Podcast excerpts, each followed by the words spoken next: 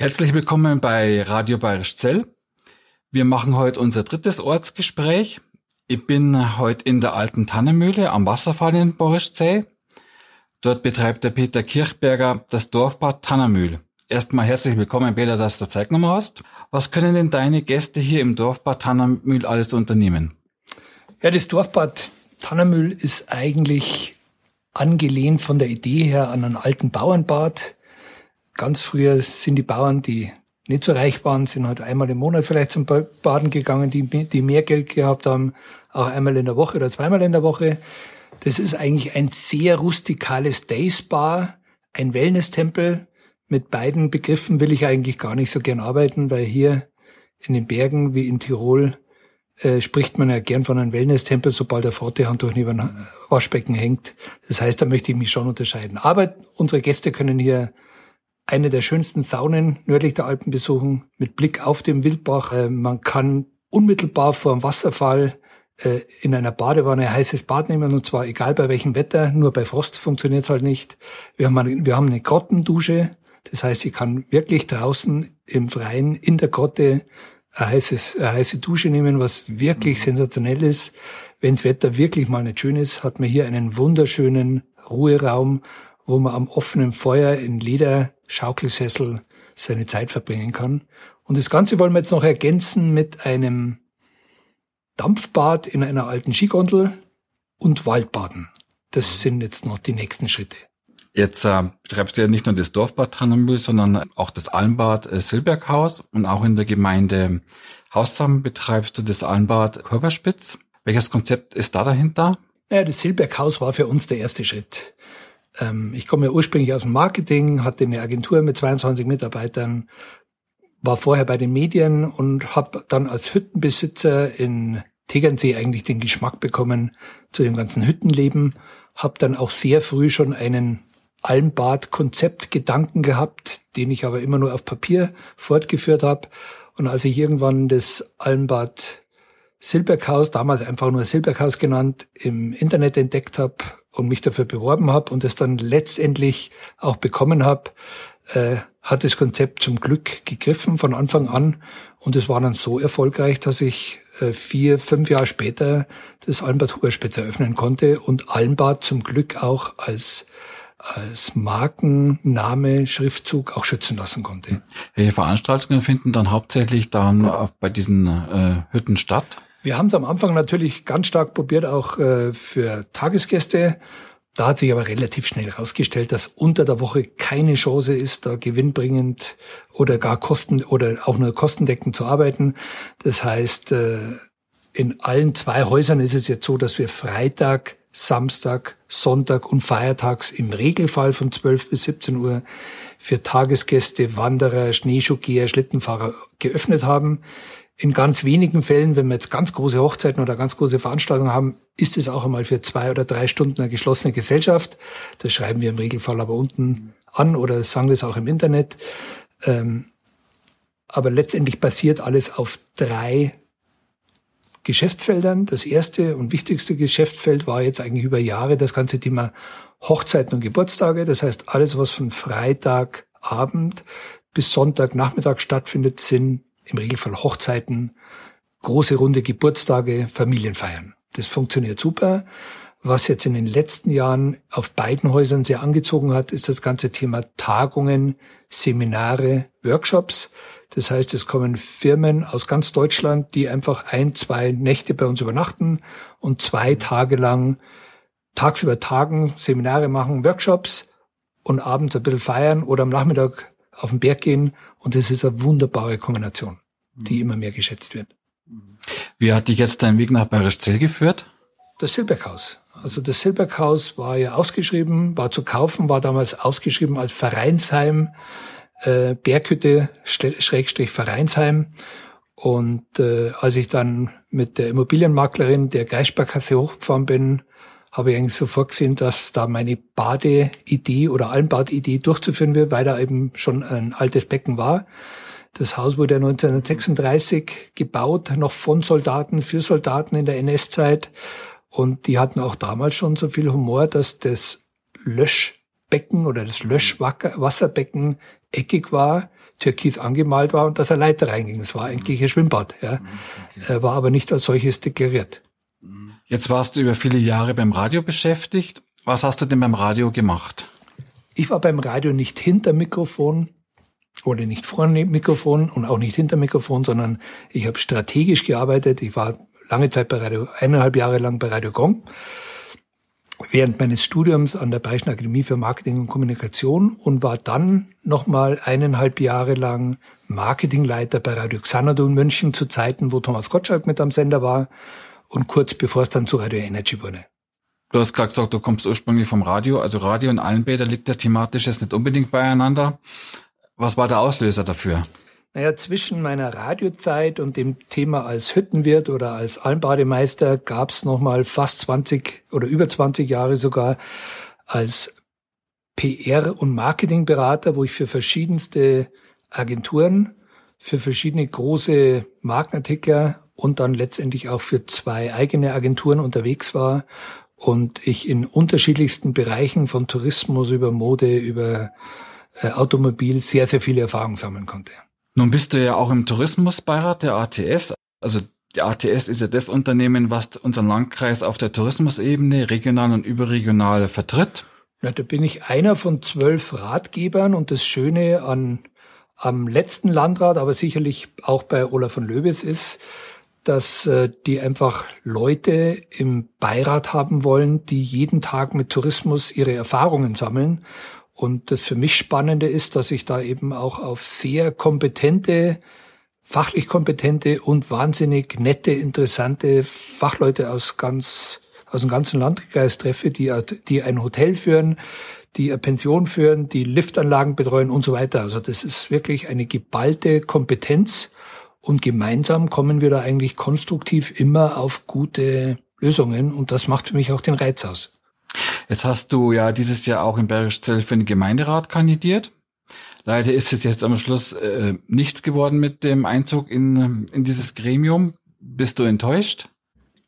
Nein, eigentlich bin ich nicht enttäuscht. Also meine Leidenschaft noch neben meinen beiden Hütten und dem Dorfbad Tannermüll noch eine dritte größere Auf Aufgabe zu übernehmen, ist überschaubar ich bringe mich gerne ein, äh, konstruktiv ein, um etwas mitzugestalten, äh, aber ich bin jetzt auch überhaupt nicht böse, wenn, wenn ich da jetzt nicht gefordert bin. Ja. Wenn du dir als touristischer Unternehmer jetzt die nächsten größeren Projekte bei uns in der Gemeinde anschaust, wie würdest du jetzt das Problem mit unserem Schwimmbad angehen? Also grundsätzlich finde ich es natürlich genau richtig, wie der Georg Kittenreiner die Sache mit dem Schwimmbad angehen will. So eine Bürgerbefragung vorab ist A, demokratisch und B, denke ich, ziemlich zielführend. Allerdings ist aus meiner Sicht die bisher geführte Diskussion um die möglichen wahrscheinlichen Investitionen irreführend, ja sogar irrelevant. Als allererstes stellen sich doch, jedenfalls aus meiner Sicht, folgende Fragen. Was für ein Schwimmbad braucht der Ort Barischzell für durchschnittlich 12.000 Badegäste wirklich? Soll das Becken im Bestand so bleiben? Soll es ein Schwimmteich werden oder ist es nicht auch eine Kombination aus einem deutlich kleineren Schwimmbecken mit einem zum Beispiel Kinderspielbecken vorstellbar? Oder ist es vielleicht sogar viel sinnvoller? Mhm. Sollte eine Investition für die Zukunft nicht auf maximale Haltbarkeit, also auf 25 oder 50 Jahre ausgelegt sein?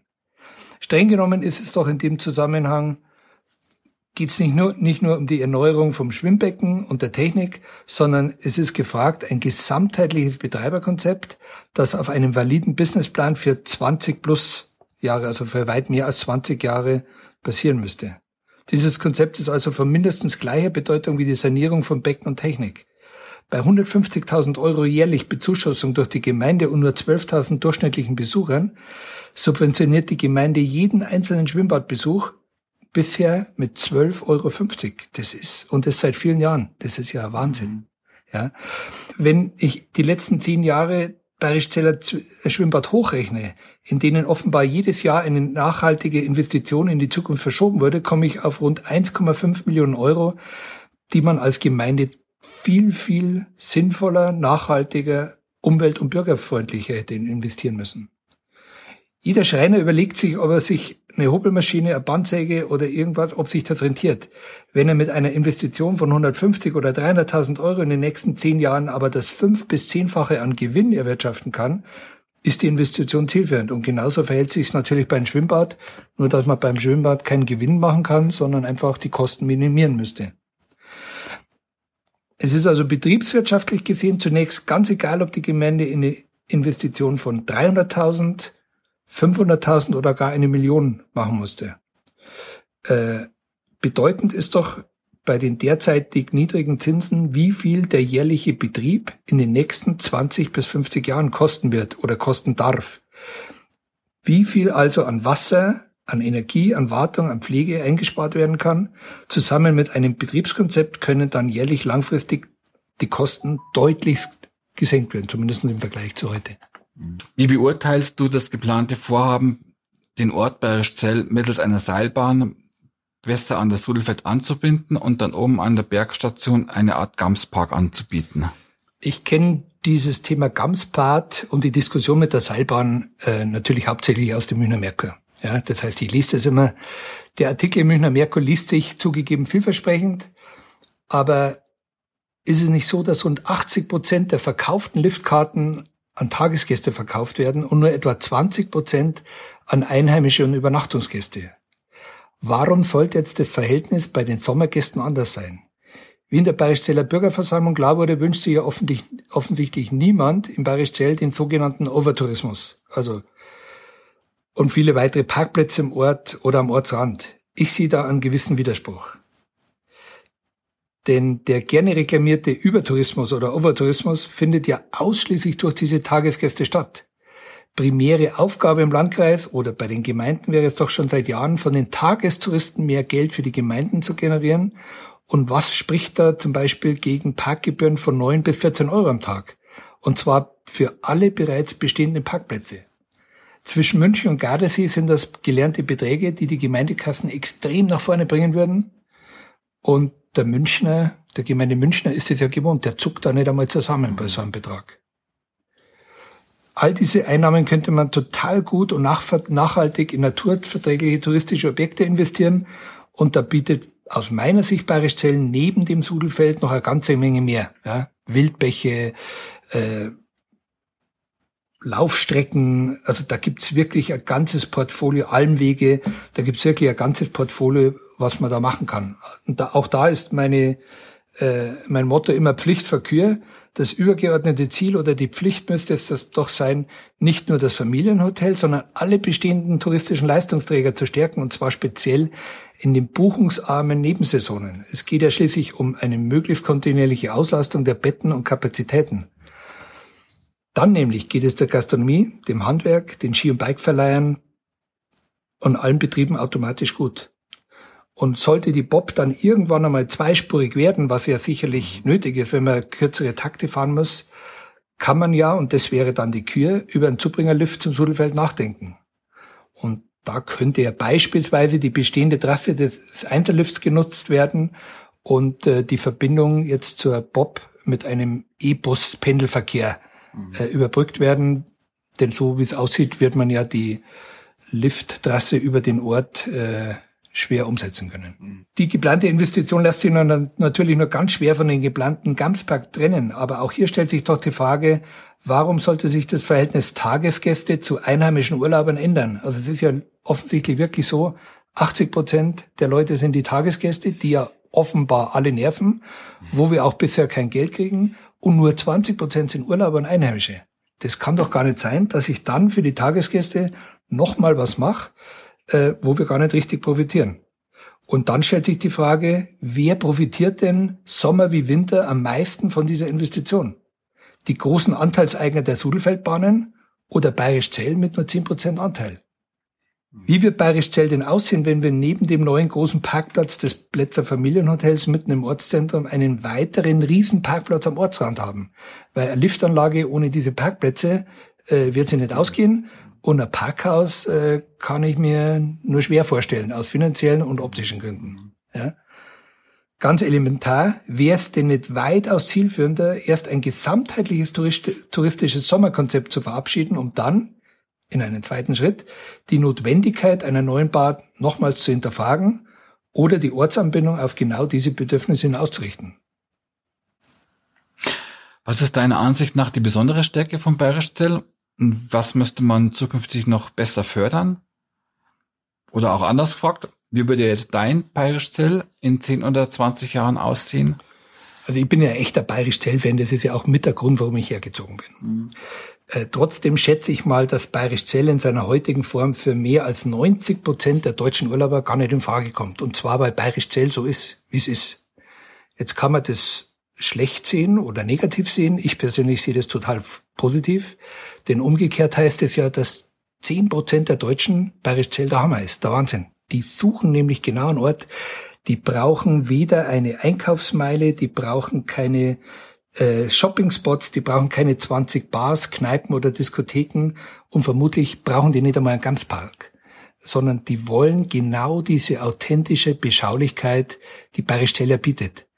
Und ich glaube, die eigentliche Aufgabe wäre, dieses beschauliche Bayerisch Zell, das wir alle ja so schätzen, äh, so authentisch auch zu kommunizieren, dass sich genau die Leute angesprochen fühlen, die auf, das, auf all das, was die anderen Orte alle haben, nämlich so viele Bars, Diskotheken, Einkaufszentren und so weiter, dass die sich angesprochen fühlen und sagen, genau da müssen wir nicht hin, ich möchte nach Paris Zell. Und das ist die eigentliche Aufgabe, primäre Aufgabe im Tourismus, die richtigen Leute anzusprechen. Nun hat ja auch dich bestimmt Corona eiskalt erwischt.